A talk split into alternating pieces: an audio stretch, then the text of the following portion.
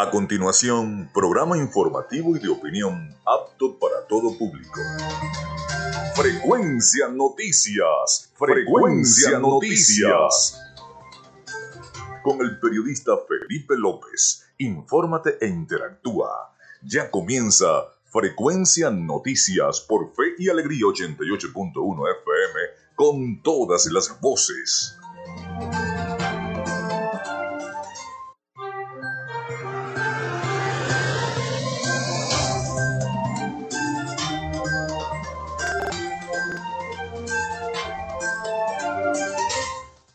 Amigos, ¿cómo están? Bienvenidos a Frecuencia Noticias. Les saluda Felipe López, mi certificado de locución 28108, mi número del Colegio Nacional de Periodistas, el 10571 en la producción y community manager. Me acompaña la licenciada Joanna Barbosa, NP 16911. En la dirección y producción general de Radio Fe y Alegría, la licenciada Iranía Costa. En los servicios informativos, la licenciada Graciela Portillo. Nuestras redes sociales, arroba Frecuencia Noticias en Instagram y arroba frecuencia noti en Twitter, mi cuenta personal arroba Felipe López TV, para que también puedan interactuar por allí. Nuestras redes sociales arroba frecuencia noticias en Instagram y arroba frecuencia noti en Twitter, mi cuenta personal arroba Felipe López TV. También llegamos por las diferentes plataformas de streaming, el portal www.radiofeyalegrianoticias.com y también pueden descargar la aplicación de la estación para sus teléfonos móvil o tablet este espacio se emite en diferido como podcast en las plataformas iBox, Anchor, Spotify, Google Podcast, TuneIn y Amazon Music Podcast. Y también recordarles que Frecuencia Noticias es una presentación de la Panadería y Charcutería San José.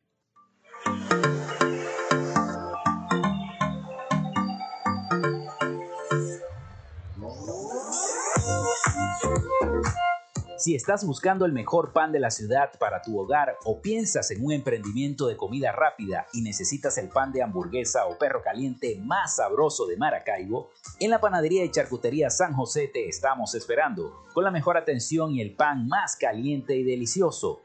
Tenemos para ti el pan francés, dulce, campesino, andino, el pan relleno de guayaba, las lambadas y las sabrosas quesadillas. También tenemos pastelería Estamos ubicados en el sector panamericano, avenida 83 con calle 69, finalizando la tercera etapa de la urbanización La Victoria.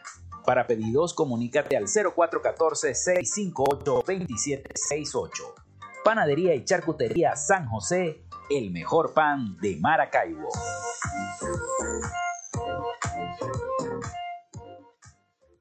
También lo hacemos en una presentación de la gente de Oasis Car Wash Multiservicios. Mantén tu carro limpio y pulido.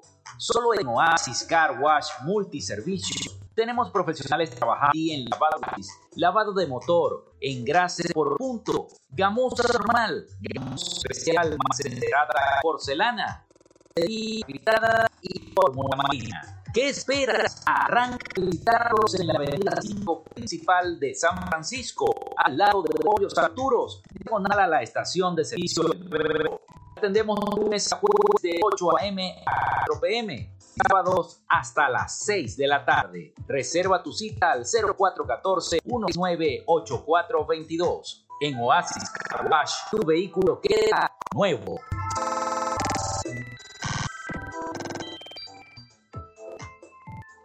Y también lo hacemos en una presentación de la gente de Social Media Alterna. Gracias a la gente de Social Media Alterna, interacción tecnológica en redes, buscando que te las redes sociales de tu empresa o contacto con Media Alterna, diseño de logos profesionales, community manager, diseño y administración de páginas web, podcast y radio online. Haz crecer tu y la idea que es en mente en este momento. Llámalos al 0424-634-8306 o contáctalos en arroba social media alterna y establece ya un plan de contrato para llevar tus proyectos y productos profesionalmente en redes sociales. Recuerda, es Social Media Alterna.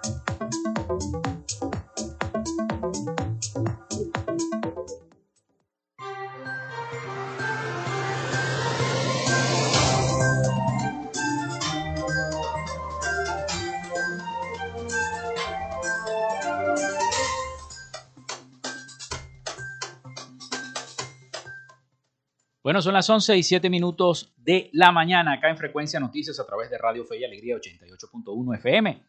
Hoy es lunes, lunes 16 de mayo, comenzando esta semana con todos los hierros, gracias a Dios y a la Virgen de Chiquinquirá.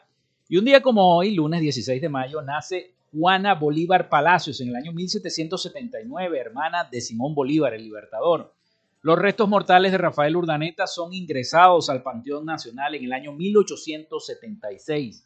Nace Arturo Uslar Pietri en 1906, abogado, periodista, escritor, productor y político venezolano y una de las mentes más brillantes que ha tenido este país. Nace también Juan Rulfo en el año 1917, escritor, guionista y fotógrafo mexicano. Se desarrolla la primera entrega de los premios Oscar en la historia. Eso fue un 16 de mayo del año 1929. También se crea la Sociedad de Autores y Compositores de Venezuela, SACVEN, en 1955. Nace Gabriela Sabatini en 1970, tenista argentina. También nace la cantante Laura Pausini en 1974, cantautora italiana. La alpinista japonesa Junko Tabei se convierte en la primera mujer en llegar a la cumbre del monte Everest en el año 1975. Un día como hoy también nace Megan Fox, en 1986, actriz y modelo estadounidense. También muere Lola Flores en 1995, bailadora, cantante y actriz española. Se funda el equipo Atalanta United FC en el año 2014. Hoy es Día del Compositor Venezolano. Felicitaciones a todos los compositores venezolanos. Hoy es su día. Hoy es Día Internacional de la Luz y Día Internacional de la Convivencia en Paz. Bueno, estas fueron las efemérides del día de hoy. Y precisamente ayer también fue Día de la Familia. Y Día de la Familia que la mayoría de los venezolanos y la mayoría de las personas que residen en esta ciudad de Maracaibo la pasamos haciendo colina. Vuelve el barrio, como dicen muchas notas de prensa en algunos eh, periódicos digitales de la región.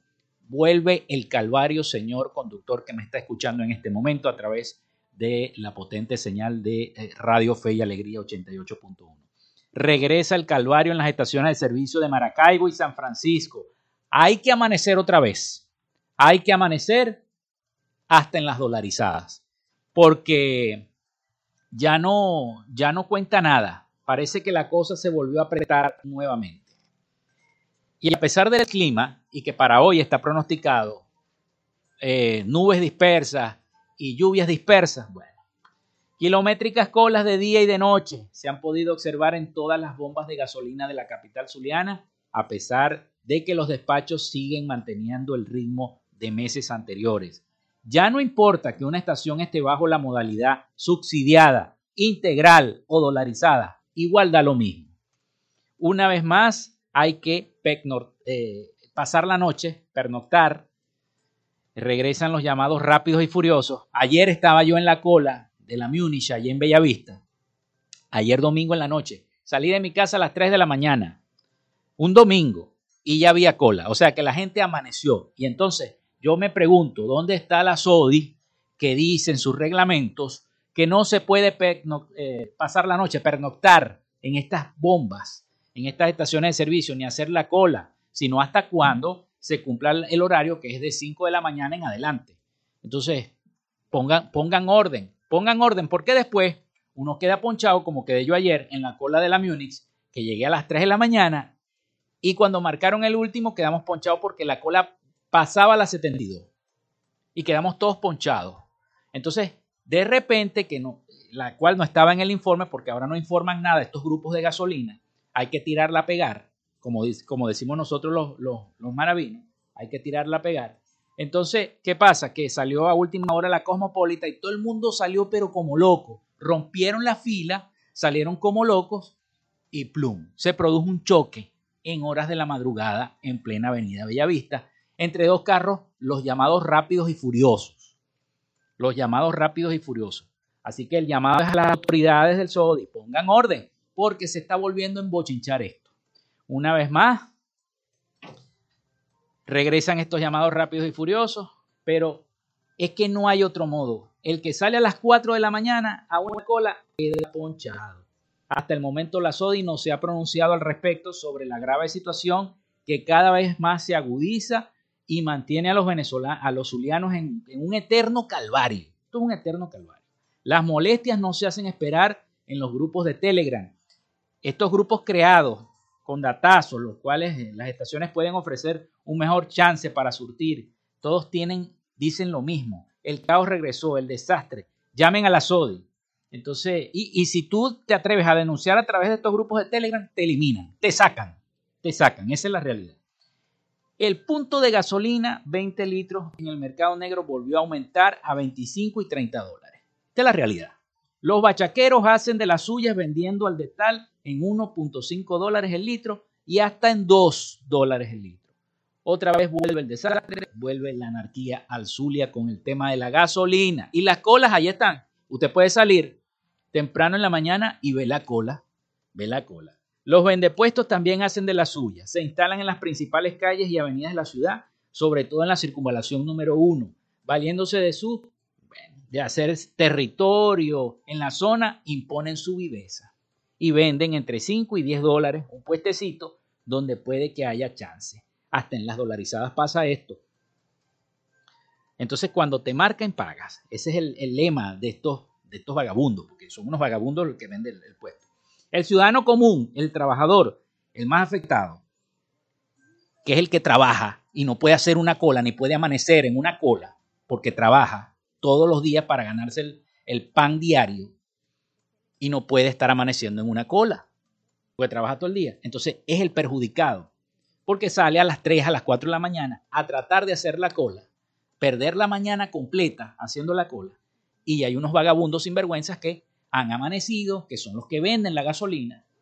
Señores, o el, el que me está escuchando la SODI, hagan algo, hagan una rueda de prensa, infórmenle a los medios lo que está ocurriendo y pongan orden. Ya está bueno ya. Bueno, vamos a seguir entonces con más información y les tengo que eh, aquí tengo qué otra información tenía por aquí en el guion. Ajá, aquí está. Aquí están los audios. Bueno, en Venezuela la desnutrición crónica ha provocado el aumento del número de niños con retardo en el crecimiento, según la organización no gubernamental Caritas de Venezuela. Vamos a escuchar el siguiente reporte de nuestros aliados informativos, La Voz de América. Un tercio de los niños venezolanos miden entre 6 y 8 centímetros menos de la estatura promedio para la edad de 5 años, de acuerdo con estudios de la organización no gubernamental Cáritas de Venezuela, tal y como lo advierte la nutricionista y vocera de esa organización, Susana Rafali. Ese retardo del crecimiento puede suceder incluso en niños que no han tenido hambre, sino que han comido lo suficiente, pero la calidad nutricional que están comiendo no es adecuada, no tiene suficiente calcio, no tiene suficiente zinc. Rafali explica que no es solo cuestión de estatura y alerta que la desnutrición crónica tiene otras consecuencias más graves. Ahí hay un montón de neuronas que no se desarrollaron, ahí hay un montón de habilidades motoras que no se desarrollaron detrás de cada uno de esos centímetros. Ariana Lombano confiesa ser una prueba de este drama. Con 26 años es madre de dos hijos, uno de ellos diagnosticado con desnutrición y cuenta que a menudo debe hacer sacrificios para alimentarlos. A veces compartimos dos huevos, huevo para mitad para mi esposo y para mí, y para los niños también una mitad y una mitad. No le doy la comida suficiente pues. A veces me da cosita porque luego también se ven la cara y porque quieren comer más. Y me toca a mí también dar de mi comida. Venezuela es el segundo país del continente con la cifra más alta de retardo en el crecimiento infantil después de Guatemala, de acuerdo con cifras de Cáritas. Aunque el gobierno no comparte estos informes, a comienzos de año, la vicepresidenta del país, Delcy Rodríguez, pidió buscar casa por casa a los niños con vulnerabilidad nutricional para brindarles atención sanitaria. Adriana Núñez Rabascal, Voz de América, Caracas.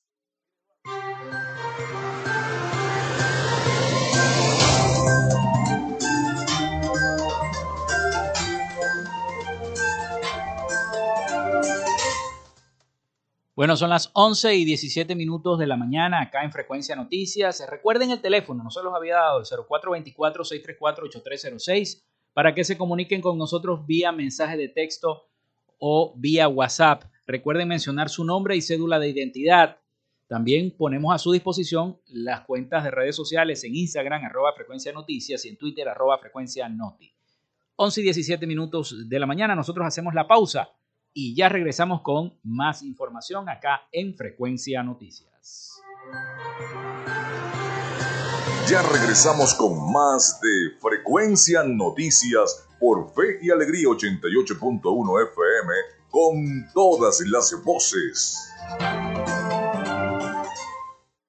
Minuto a minuto, la información la tienes por esta señal. En Radio Fe y Alegría son las 11 y 18 minutos. Inicio del espacio publicitario.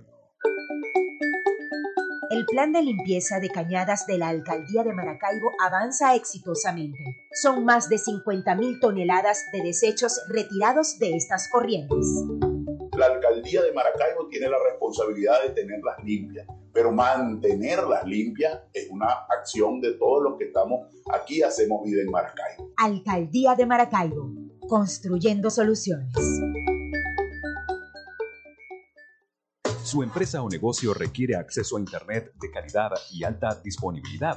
Entonces es el momento de contactarnos. Gandalf Comunicaciones le brinda soluciones de Internet e interconexión inalámbrica para que se mantenga conectado con su empresa y sus aliados comerciales las 24 horas del día, los 365 días del año. Solicite el plan que más se ajuste a su organización llamando al 0500 Gandalf 0500 426 3253 o por www.gandalfk.com Gandalf, siempre conectados. Fin del espacio publicitario. Nuestra misión es mantenerte informado. Por eso, cada 30 minutos, desde las 9 de la mañana hasta las 5 de la tarde, te presentamos nuestros avances informativos para que estés siempre al día con las noticias más recientes del país. Noticia investigación, entrevista y lo que está pasando al momento de presentarse, usted lo tiene en Radio Fe y Alegría Noticias desde las 12 del mediodía y hasta la 1 de la tarde.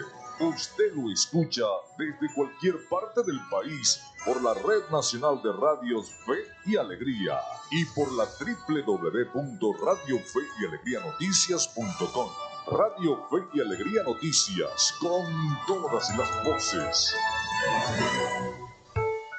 Sintonizas Fe y Alegría 88.1 FM. Te toca y te prende.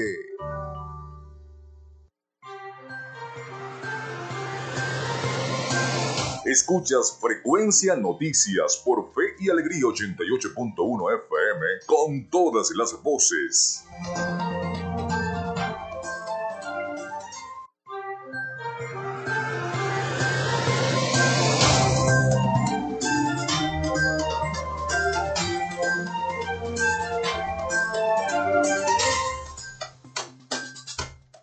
Seguimos con más de Frecuencia Noticias acá en 88.1 FM, Fe y Alegría con todas las voces, son las 11 y 21 minutos de la mañana. Bueno, y el alcalde realizó hoy su acostumbrado anuncio de agenda en la mañana del día de hoy, me refiero al alcalde Rafael Ramírez, donde destacó también la importancia de esta Maracaibo verde, de esta, de esta siembra de árboles que se está y que se va a hacer en toda la ciudad de Maracaibo. La semana pasada tuvimos a la gente de la, una arboleda para Maracaibo y precisamente puntualizaban en la importancia de sembrar árboles para bajar un poco la temperatura de la ciudad de Maracaibo. Pero también habló sobre la creación de unas ciclovías para nuestra ciudad de Maracaibo, para las personas que se transportan en bicicleta y para las personas que hacen recreación con las bicicletas. Vamos a escuchar al alcalde Rafael Ramírez que dio esta pequeña rueda de prensa en horas de la mañana de este lunes 16 de mayo.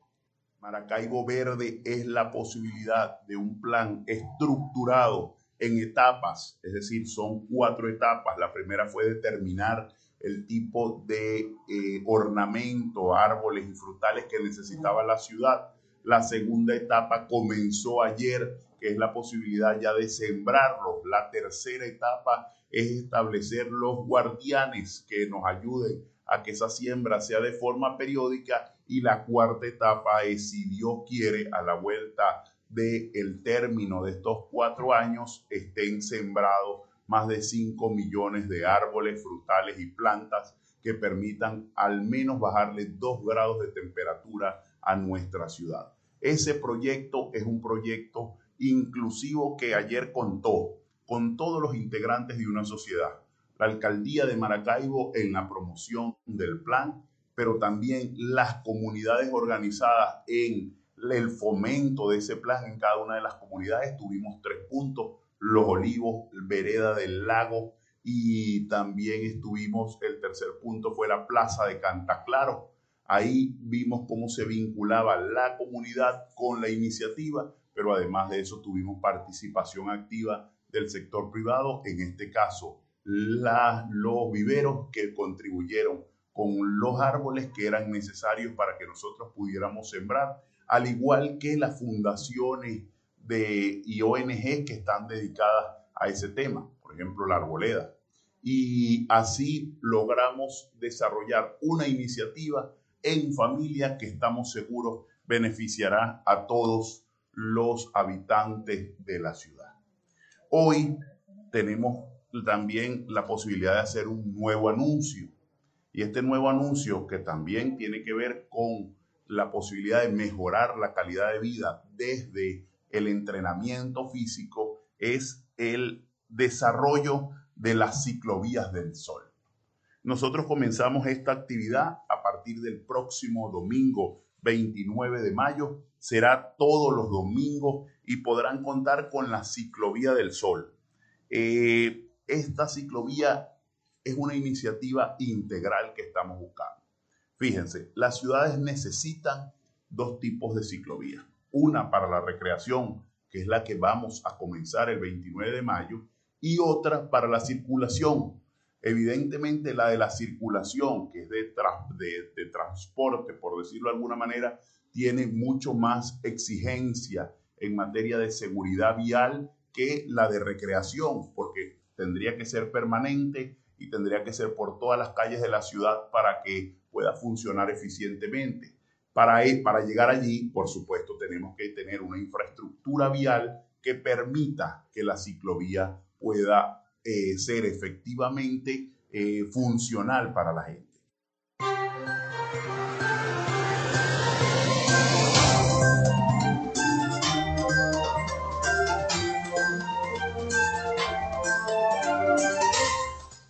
Bueno, ahí teníamos entonces al alcalde Rafael Ramírez explicando un poco lo que va a ser esta arborización de Maracaibo con la Maracaibo Verde, como la han llamado, y esto es del inicio de las ciclovías en la entidad.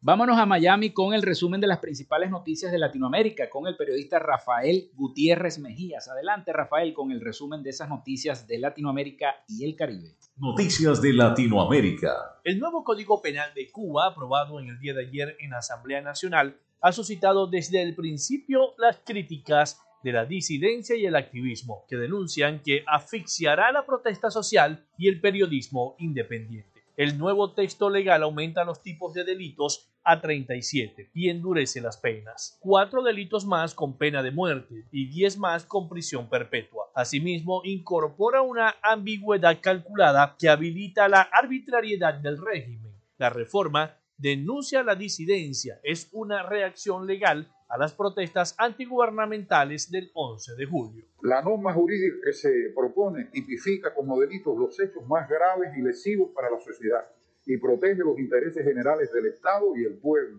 y también los individuales de las personas como garantía de la estabilidad de la nación, la seguridad jurídica y la tranquilidad ciudadana. Lo más preocupante, afirman, son los nuevos tipos de delitos por desórdenes públicos y contra la seguridad del Estado, así como aquellos que penalizan la financiación extranjera de ONG o medios de comunicación y la descripción del delito de espionaje.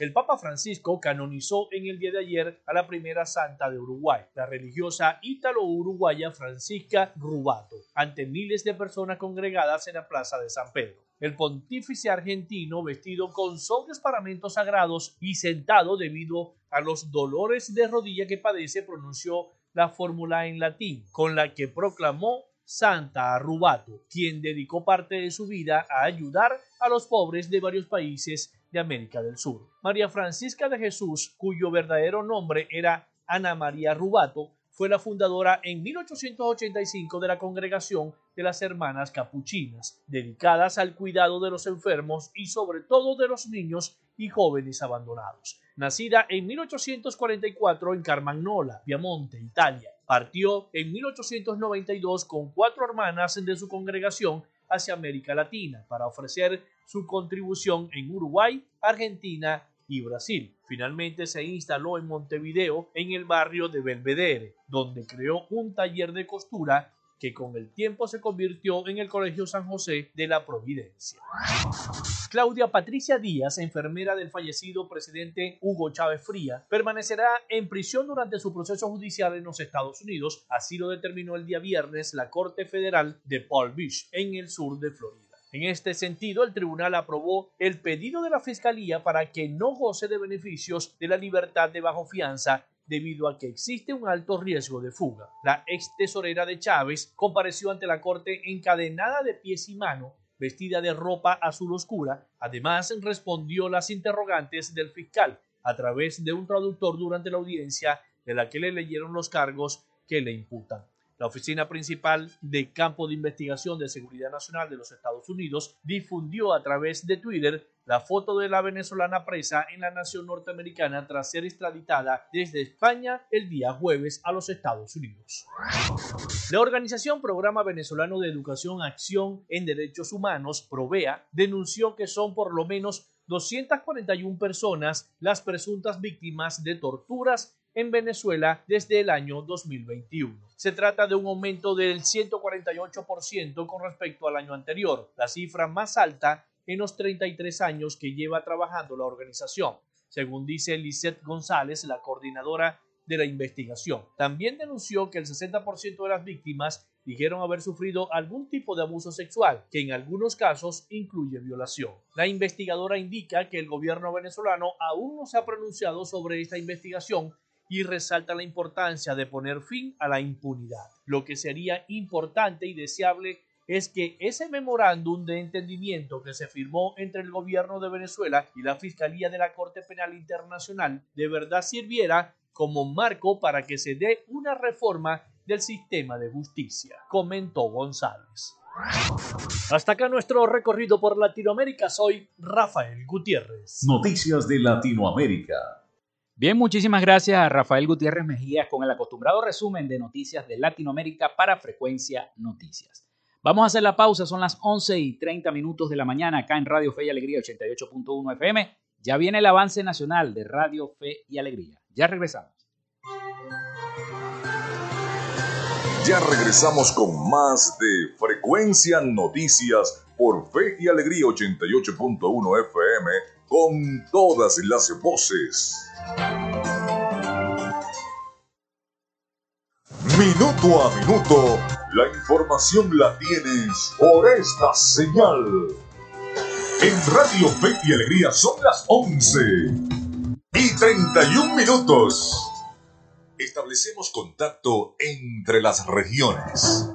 Caracas, Maracaibo, Guasdualito, El Tigre, Barquisimeto, Mérida, Tucupita, Ciudad Guayán, Cumaná, Machiques, Paraguaypoa, San Cristóbal, San Fernando de Apure, Maturín, Pariaguán, Anaco, Ciudad Bolívar, San Juan de los Morros, Puerto La Cruz, Nueva Esparta.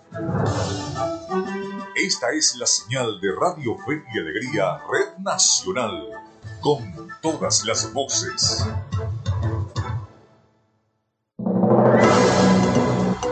Radio Fe y Alegría Noticias, la información al instante, en vivo y en caliente. 32 minutos de la mañana, a esta hora les informamos que las calles de la comunidad Santa Isabel y Marquisimeto se encuentran en total deterioro. Nuestra compañera María Gabriela Álvarez nos amplía la información. Barrio Santa Isabel, en la parroquia Ana Soto, en la ciudad de Barquisimeto, Estado Lara, denunciaron el mal estado en que se encuentra el asfaltado de las vías con enormes cráteres que perjudican a los carros y transportes que transitan por la zona. Además, los vecinos en la zona señalaron que el estado de las vías también representa un riesgo y puede ocasionar accidentes de tránsito. Escuchemos las declaraciones de Hermes Álvarez, uno de los habitantes afectados. Me encuentro en el barrio Santa Isabel, justamente en la calle 4, entre carrera 6 de San Francisco y carrera 7 de la urbanización Rafael Caldera. El llamado nuevamente es al ciudadano alcalde Luis Reyes y a todo su equipo de trabajo para que vengan, vengan y vean el estado de deterioro que tiene este, esta carpeta fáctica aquí. Pues le damos gracias a Dios de que algunas de las unidades de transporte público que están trabajando al servicio de la comunidad están pasando por esta zona, pero es intransitable. De esta manera, los habitantes exigen a las autoridades estadales solucionar el problema y reparar las calles del barrio Santa Isabel y en el resto de la ciudad. Desde Barquisimeto les reportó María Gabriela Álvarez para Radio Fe y Alegría Noticias. Muchísimas gracias a nuestra compañera María Gabriela Álvarez. Usted recuerde que esta y otras informaciones serán ampliadas en emisión meridiana de Radio Fe Alegría Noticias, así que manténganse en sintonía de nuestra programación. Les acompañó Graciela de Los Ángeles Portillo. Radio Fe y Alegría Noticias, la información al instante, en vivo y en caliente. Fe y Alegría 88.1 FM, te toca y te prende.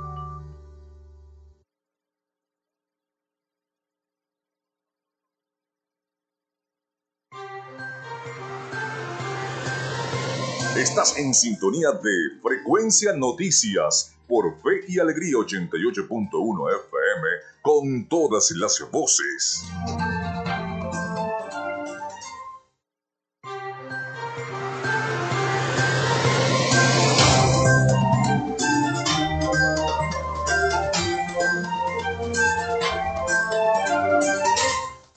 Son las 11 y 35 minutos de la mañana acá en Frecuencia Noticias a través de Radio Fe y Alegría 88.1 FM. Vamos con nuestra sección. Hoy dialogamos con. En Frecuencia Noticias, hoy dialogamos con.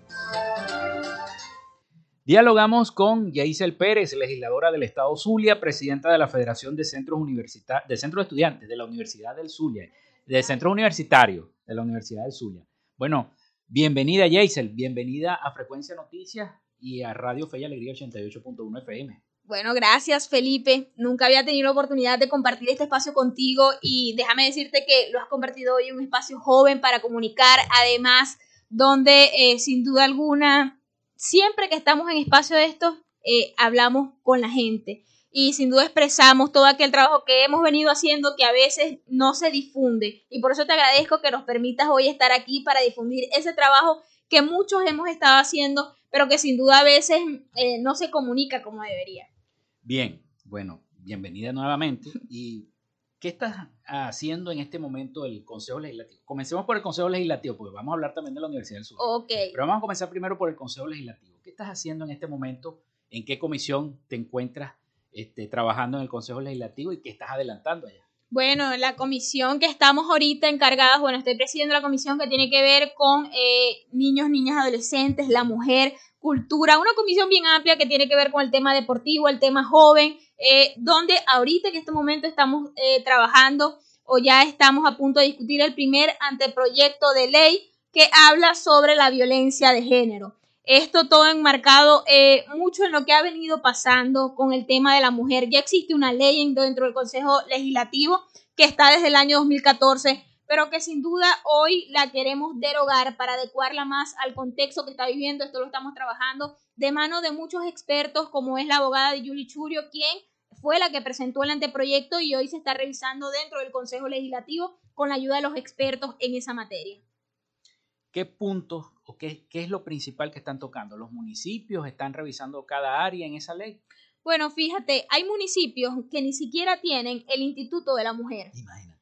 no lo tienen, como el municipio Baral. De hecho, estamos trabajando de la mano eh, de sus concejales para la creación de este instituto en el municipio, un instituto que es, más, que es demasiado importante y además con tantas denuncias que hemos recibido de violencia de género, eh, hoy nos hace alarma y por eso es que lo estamos adecuando en cada espacio. Estamos llevando una campaña que eh, se llama Yo Defiendo. Y esto es una campaña enmarcada en todo el contexto de, nuestro, de nuestra comisión, pero la comenzamos con el tema de la mujer.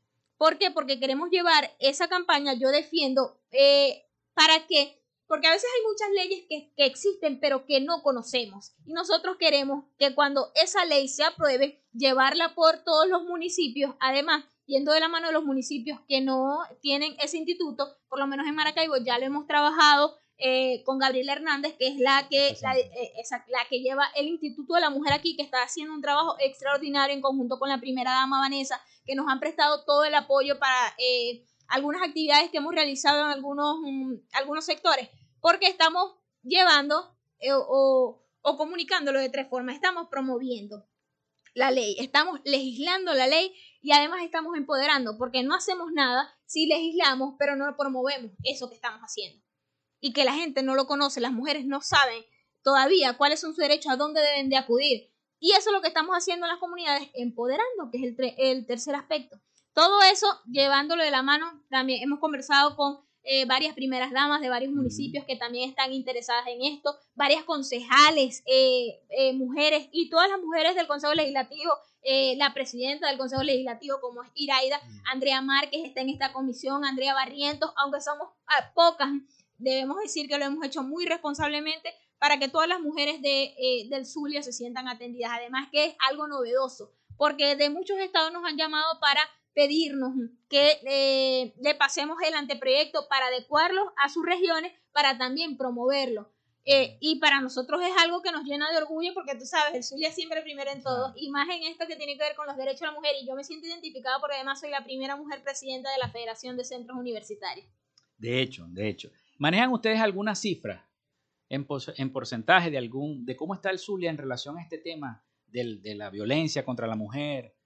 Bueno, fíjate que lo manejamos del año pasado, pero de este año estamos trabajando con el Observatorio Venezolano de Violencia y quedamos de acuerdo el jueves en reunirnos porque además ellos lo que hacen es hacer un sondeo donde eh, según las noticias que salgan en, la, en, en los portales digitales en los medios digitales, ellos hacen un sondeo trimestral de los casos que hay de violencia de género registrados en el municipio. Además llevan casos, registro de casos también de em, eh, con el tema de los niños, violencia en niños, mm. que también es un tema bastante delicado, pero con ellos estamos trabajando ahorita. De hecho, eh, pensamos la semana que viene dar un balance de cómo está el tema, porque sí sabemos que el Zulia, en su mayoría, mm. hay cuatro estados que aglutinan el 50% que fue el año por Serrasi, Carabobo, eh, Zulia. No voy a mencionar los otros dos para no cometer un error, pero sé que entre Zulia y Carabobo llevan el 25% de todo el porcentaje de, de Venezuela.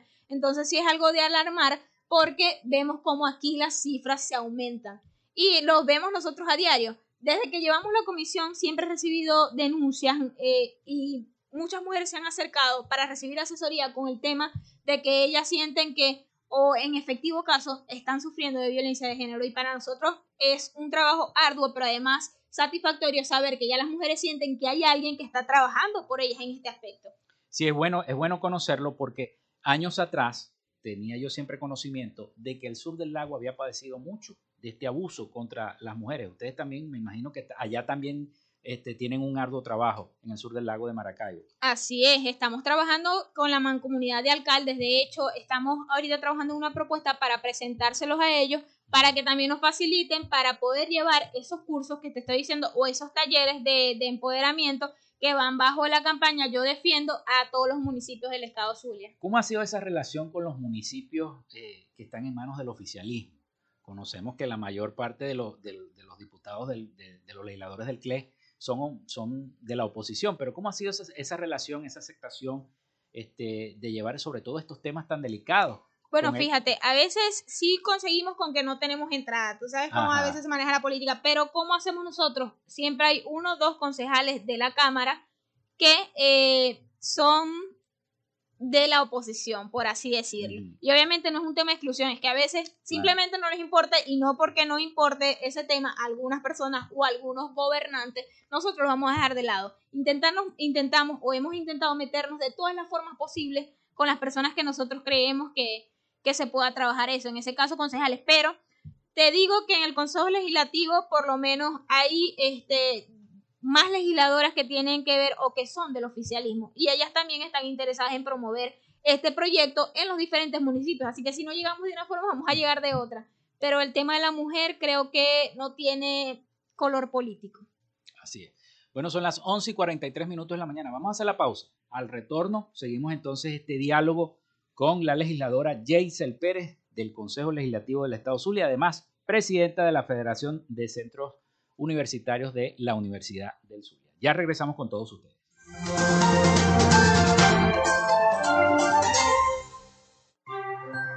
Minuto a minuto, la información la tienes por esta señal.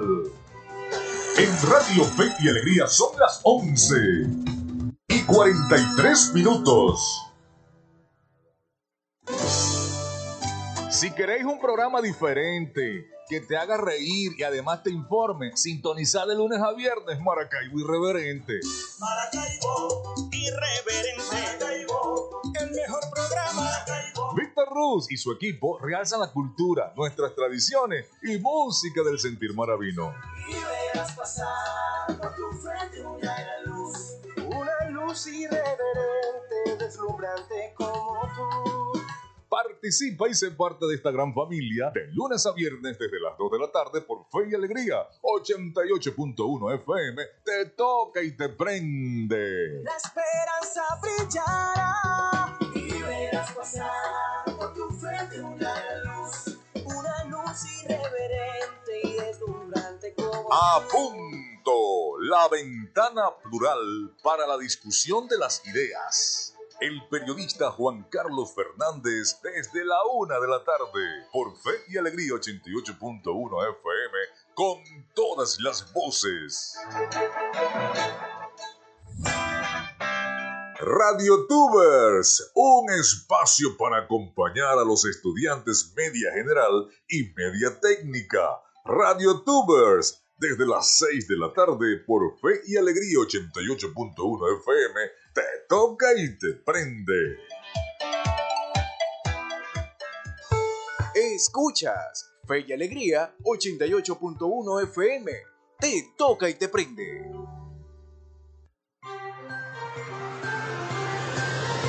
Estás en sintonía de Frecuencia Noticias por Fe y Alegría 88.1 FM con todas las voces.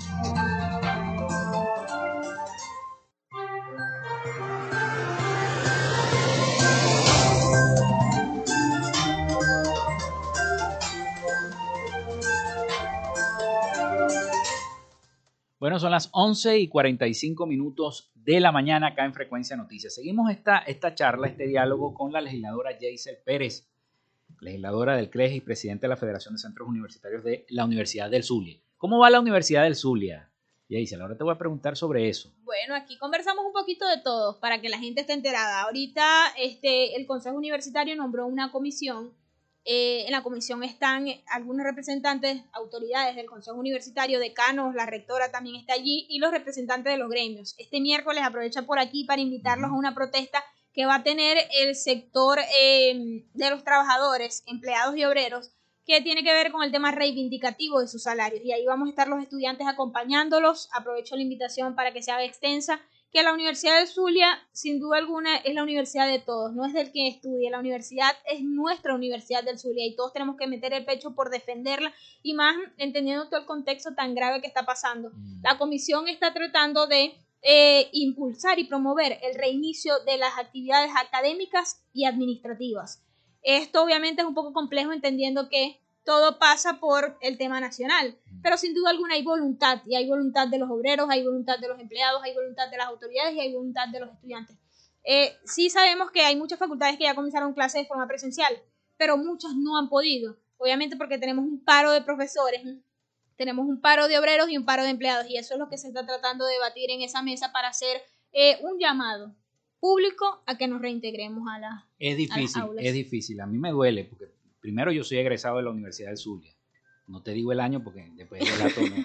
Pero soy egresado de la Universidad del Zulia y a mí me duele ver que las, hay escuelas, por ejemplo, de, de- de- que, que- que antes tenían bastantes estudiantes que ni siquiera están abiertas Es porque no hay profesores que den clases y la mayoría de los profesores tienen una carga de, de materias increíbles, ¿no? Hay profesores que dan hasta tres asignaturas. Es así. Entonces eh, ha sido muy difícil. En cuanto a la que se mantiene, bueno, todo el mundo mire a la Facultad de Medicina De porque es la única que se ha mantenido, porque es la única que se ha establecido este, y sigue allí, pues. Eh, prácticamente es la que se ve abierta en la Yo no diría, exactamente, yo no diría mantener porque todas se han mantenido. Ajá. Bueno, con algunas excepciones, por lo menos la Facultad de Ciencias, todos saben lo complejo que está haciendo la Facultad de Ciencias porque necesita una inversión eh, de miles de dólares que obviamente la universidad no tiene para poder aperturar. Y es triste como hay muchos estudiantes que están atrapados allí, porque obviamente estudiantes que quedaron por presentación de tesis, estudiantes que quedaron por el quinto semestre y hoy no pueden avanzar. Pero así como la Facultad de Medicina está la Facultad de Odontología, quien está ya viendo clases presenciales. Tenemos la Facultad de Ciencias Jurídicas y Políticas hizo un llamado ahorita de inscripción para comenzar su modalidad semipresencial y la Facultad de Humanidades también está en modalidad presencial. La Facultad de Agronomía ahorita también se está sumando y la Facultad de Veterinaria también. Es decir, que ya la Universidad del Zulia, eh, a voz interna, ya comenzó su proceso de presencialidad y nosotros por lo menos en estos días fui a la inscripción de los estudiantes de Derecho y era una cosa que me conmovió porque después de dos años sin poder caminar esos pasillos, sin poder compartir con mis compañeros, sin poderlos ver llenos de estudiantes, de mis compañeros estudiantes, hoy puedo decir que la universidad está retomando su modalidad presencial y que hoy nos, nos vamos a ver en los pasillos. Obviamente, si es como tú dices, porque la Facultad de Medicina es una facultad que se ha mantenido porque su matrícula estudiantil no baja, o baja pero en menor proporción que las demás facultades, porque obviamente el tema de, ¿saben cuánto cuesta eh, optar un cupo en medicina? ¿Saben cuánto cuesta eh, optar un cupo en bioanálisis, enfermería, nutrición? Eh, entrar en el núcleo salud odontología y por eso los estudiantes obviamente persisten allí cuando son estudiantes que, que lo vivimos, lo hemos vivido, pues hay estudiantes todavía que prefieren la modalidad virtual porque ellos dicen que el costo de los pasajes obviamente eh, se les va a dificultar mucho estar otra vez en los pasillos, pero yo sí creo que tenemos que buscar las formas desde la federación. Hicimos un documento público a la Asociación de Alcaldes para que nos ayuden a la recuperación de los buses para esos estudiantes que son foráneos, que entendemos que obviamente no tenemos la capacidad de abarcar todo o como queremos abarcar, como quisiéramos que todos los estudiantes estuviesen cubiertos, pero por lo menos una ayuda que, pu- que pudiésemos dar, porque en la encuesta, nosotros realizamos una encuesta de la federación y nos arrojó que el principal problema del estudiante es el transporte público y el costo del transporte. Tenemos una beca universitaria que está por debajo de un dólar cuando se supone que es una ayuda a la excelencia académica y obviamente tú no ayudas a que un estudiante tenga eh, las formas o, o pueda estar sin preocupación en la universidad con un dólar. No nos alcanza pero ni para un pasaje ya. Entonces es un poco complejo Sí, todo. e- evidentemente los tiempos han cambiado. Bueno, por lo menos cuando yo estudiaba, yo veía tres turnos, mañana, tarde y noche. Tenía Eh, materias la en la noche desapareció. Eso desapareció. Pero entonces nosotros, los que en, en aquel entonces era otro gobierno, no había otro, era otro gobierno nacional, íbamos al comedor, comíamos en el comedor y después nos íbamos otra vez a la facultad a seguir estudiando, nos metíamos en la biblioteca o simple y llanamente esperábamos entonces que nos tocara el turno de esa materia. Ya eso desapareció en la Universidad del Zulia. Yo me imagino que la gran cantidad de estudiantes que han emigrado ha sido enorme, no tanto, no tanto del país, sino a otras universidades, lamentablemente. Fíjate, cuando escucho a personas como tú que fueron egresados, que vivieron una universidad que yo no tuve la oportunidad de vivir, me duele el corazón, porque sin duda alguna la lucha del estudiante universitario, del dirigente estudiantil cambió. Hace unos años atrás nosotros luchamos por las reivindicaciones estudiantiles, comedor, becas universitarias, transporte estudiantil. Hoy la lucha es totalmente diferente. La lucha es por recuperar un país, la lucha es por Venezuela. y nosotros entendemos así que mientras no recuperemos nuestro país, sin duda alguna no existe universidad, porque el Estado se divorció del sistema educativo superior. El Estado se divorció de la universidad y no le importa. Y yo lo asumí así, desde que yo asumí como líder universitaria, comencé a luchar fue por el país, porque entendí que ahí recuperaba todo. Obviamente no puedo decir que abandoné la lucha por las reivindicaciones estudiantiles, como sí hacemos lo posible, pero mientras el control lo tenga una sola persona allá, como pasa con los recursos del Zulia, como pasa con el tema eléctrico, mientras el control esté allá, arriba, en Miraflores, no vamos a hacer nada. por, por nuestra universidad. Y por eso es que todos los días yo me levanto. Obviamente me pone triste comentarios como el tuyo porque viste una A universidad mí me duele que la yo Universidad del quiero Zulia, me duele. Y que quiero que mis hijos cuando, cuando tenga hijos que estén por los pasillos de la universidad o que decidan que van a estudiar, vivan esa misma universidad o hasta mejor que viviste tú. Pero que es un poco complejo, pero por eso no dejo de luchar ningún día. Todos los días veo de qué forma le aporto un granito más de arena a este país para que se construya. En acciones, en propuestas, en ideas, ahí vamos debatiendo. Te pregunto, ¿ha bajado la matrícula bastante universitaria? Sí ha bajado, no podemos decir que no, pero ahorita está pasando algo que me asombra mucho. Yo creo que el tiempo de los dos años en pandemia ayuda un poco. Fíjate, nosotros llevamos algo desde el FCU, que aprovecho para hacer la invitación abierta también a todos los jóvenes que me escuchan. Eh, nos pueden seguir a través de nuestras redes sociales, arroba piso FCU Luz y mi cuenta personal, arroba Jaisel Pérez por Instagram, Twitter, porque nosotros llevamos algo que se llama la comisión sin cupo. Esa comisión se encarga de eh, asesorar a todos los jóvenes bachilleres que no fueron asignados por la OXU, que ahorita hay un problema ahí grandísimo también, porque eh, la OXU no está asignando casi a las universidades públicas autónomas, sino que está asignando a las universidades del gobierno, obviamente, para que baje nuestra matrícula. Nosotros desde la Comisión Sin Cupo, con ayuda de Secretaría de Luz, estamos asignando a todos es- esos estudiantes que quedaron como población flotante en diferentes carreras. Y no me estás preguntando, pero en menos de 15 días yo, nosotros hemos asignado a más de 300 estudiantes. Y es una lista que yo llevo. Entonces te digo, hay interés de estudiar. A veces lo que no, no tenemos son las herramientas, pero cada vez que yo escucho a un estudiante así, yo le digo, estudia. O sea, con todo el sacrificio del mundo y si me están escuchando, estudien, porque no hay nada más valioso que le va a dejar más recompensa que eso. Y las dificultades, obviamente vamos a tener miles de dificultades. Hasta en los mejores momentos de Venezuela vamos a tener miles de dificultades. Pero hay que superarlas. La voluntad la tenemos. Hay profesores que sin duda dijeron, comparo, no voy a dar clases.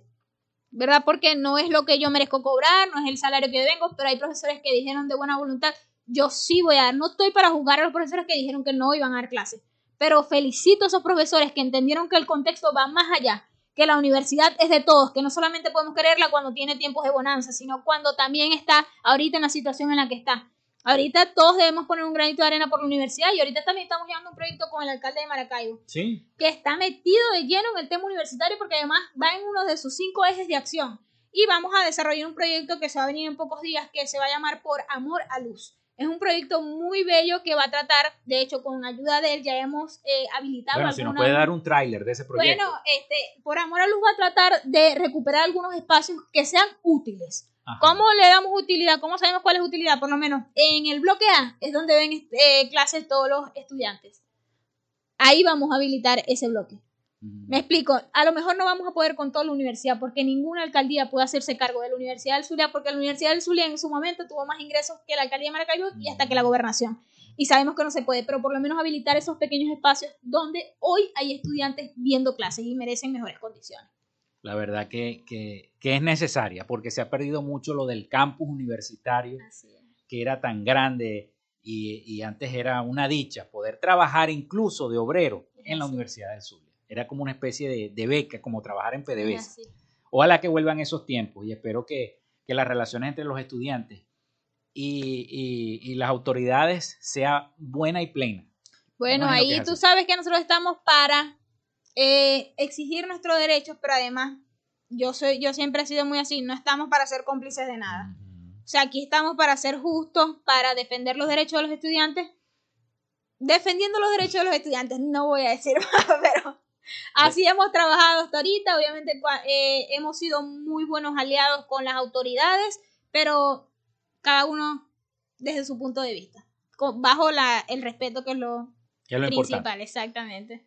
Bueno, Jaisel, yo te agradezco que hayas venido en, esto, en estos dos segmentos, pero que abarcamos bastante, tanto el CLES como la Universidad del Zulia. Yo te agradezco que hayas venido a Frecuencia Noticias, Jaisel, y las puertas están abiertas para un próximo programa. Bueno, gracias a ti por la invitación y bueno, no me quiero ir sin dejar un mensaje. eh, de verdad que hemos estado trabajando en lo que nos corresponde, en los temas jóvenes de este estado, porque además soy la legisladora más joven del Consejo Legislativo y hemos estado trabajando en los temas jóvenes que nos corresponden, haciendo la tarea aún en las dificultades. Y créanme que estamos haciendo todo lo que, ten- lo que podemos hacer y lo que está humanamente en nuestras manos para eh, devolverle a este Estado y a los ciudadanos, a los jóvenes, la confianza que depositaron en cada uno de nosotros. Así que para adelante, este país es muy nuestro, este Estado es muy nuestro y estoy segura que van a venir, eh, que vamos a vivir esa prosperidad que todos queremos vivir.